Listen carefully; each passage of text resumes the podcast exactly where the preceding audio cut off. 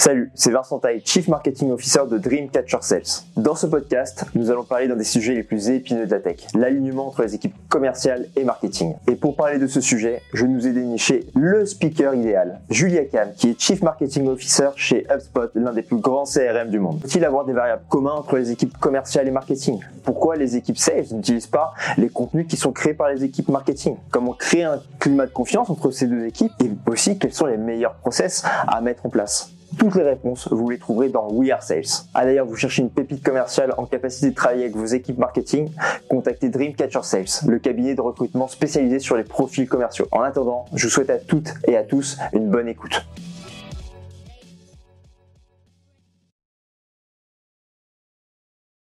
Et justement, on sait que du coup, euh, avec que ce soit du nurturing, que ce soit la lead gen, et eh ben effectivement, c'est l'exploitation en fait de la donnée. Et selon toi, c'est quoi en fait les outils qui sont justement indispensable pour réussir à mettre en place cette collaboration, cet alignement entre ces deux services-là alors là, c'est pas bien évidemment, je suis pas là pour faire un pitch commercial. Je pense que euh, le BABA, c'est qu'on ne peut plus couper euh, au CRM et au logiciel. Euh, c'est-à-dire que en France, avant Covid, il y avait encore la possibilité d'avoir un système de prospection assez tradit où on va chez le client et effectivement on va être voilà, on va avoir le besoin du côté humain. Euh, mais euh, in fine, euh, d'avoir un système avec un tableau de bord central, ça on peut pas y couper. Là où effectivement HubSpot se différencie d'autres concurrents, c'est que nous, on sait que le tableau de bord central avec le même historique client, euh, est euh, primordial. Donc c'est plus possible d'avoir euh, une équipe commerciale qui en fait a un dashboard qui lui correspond avec ses chiffres et en fait moi en marketing j'ai le même client et j'ai pas la même donnée parce que là on va se renvoyer les mauvais signaux. Donc ça c'est la première chose.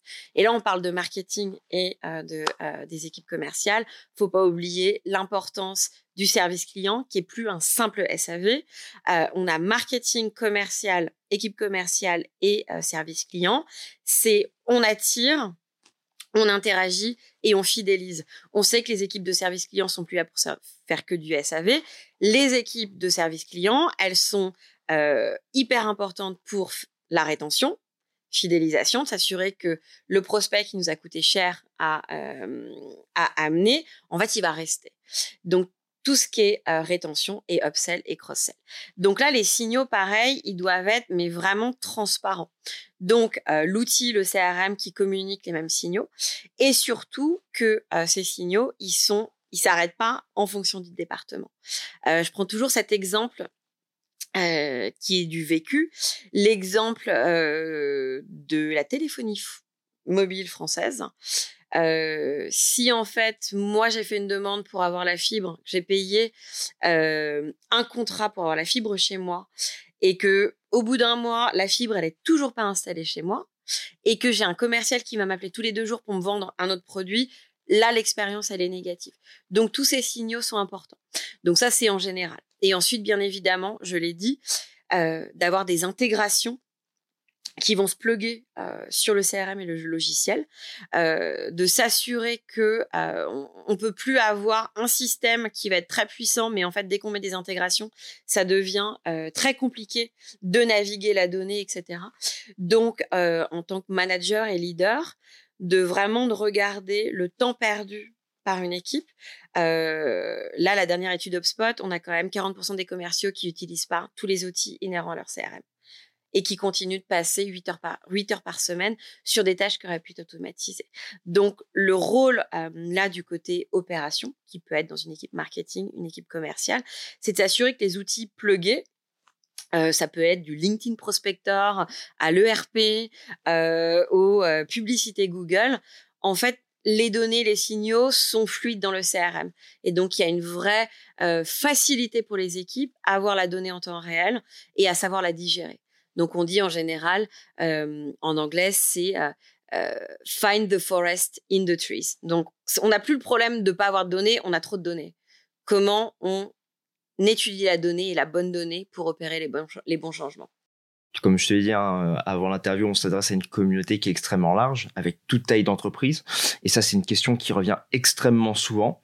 En termes de budget, justement, créer en fait justement tout cet écosystème d'outils, bah, ça a forcément un prix pour toi, euh, c'est quoi justement les différents prix que tu peux avoir? Et surtout j'imagine que c'est lié donc au budget mais aussi à la taille de l'entreprise. C'est quoi toi ton avis justement dessus? Pour moi le plus important c'est d'avoir une flexibilité et une agilité. Si un commercial en fait va arriver et va proposer un package hyper puissant à une entreprise qui a 50 personnes et qui vont se retrouver à payer 10 000 euros euh, par mois, ça n'a aucun sens. Donc, euh, le plus important, c'est d'une part d'avoir un outil qui va pouvoir grandir avec, euh, si on est sur une startup and scale-up, par exemple, de se dire, OK, je veux commencer. Moi, j'ai 12 ans d'expérience en startup et scale-up. J'ai travaillé pour les licornes européennes. Et en général, on va se dire, ah, je veux pas trop payer non plus. Et du coup, on va prendre des outils qui vont paraître très très euh, bah, bas euh, de prix, donc ça va être super. Et en fait, en bout de deux ans, vous avez une pile technologique insupportable et ça va coûter très cher de tout migrer. Donc, euh, bien évidemment, d'avoir la possibilité d'avoir de commencer avec un CRM gratuitement, ça c'est bien parce que se dire, OK, je commence, je manie l'outil et au final, je vais pouvoir évoluer et commencer à prendre un pack starter ou un pack pro ou un pack entreprise, mais aussi de savoir penser la priorité.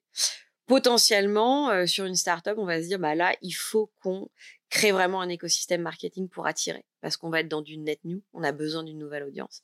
Donc c'est là, se dire, on a plus de billes sur une gestion des publicités, par exemple, s'assurer que une intégration avec Google va me permettre de monétiser au mieux au jour le jour mes séquences. Ou on est sur une entreprise qui commence mais qui est vraiment plus B2B. Donc on sait qu'on n'a pas besoin d'énormément de visiteurs, mais par contre on a besoin d'une audience super qualifiée. En fait, j'ai besoin de 20 comptes cibles par mois. Bah là, se dire bah, je vais maximiser sur le logiciel commercial. Euh, donc, c'est pas dur de faire une étude de marché. Les logiciels se vaut à peu près tous. On n'a pas tous des énormes différences par rapport à son concurrent. Mais là, c'est là où il faut être très clair et c'est là où le commercial qui va vendre ce logiciel doit vraiment personnaliser au mieux son offre par rapport au client euh, qu'il a envie d'avoir. Retrouvez cet épisode complet ainsi que l'ensemble de nos podcasts sur wearesales.io et sur toutes les plateformes d'écoute. Tous les 15 jours, découvrez un nouvel épisode qui part explorer une thématique commerciale. We Are Sales by Dreamcatcher Sales, le podcast créé par des commerciaux pour des commerciaux.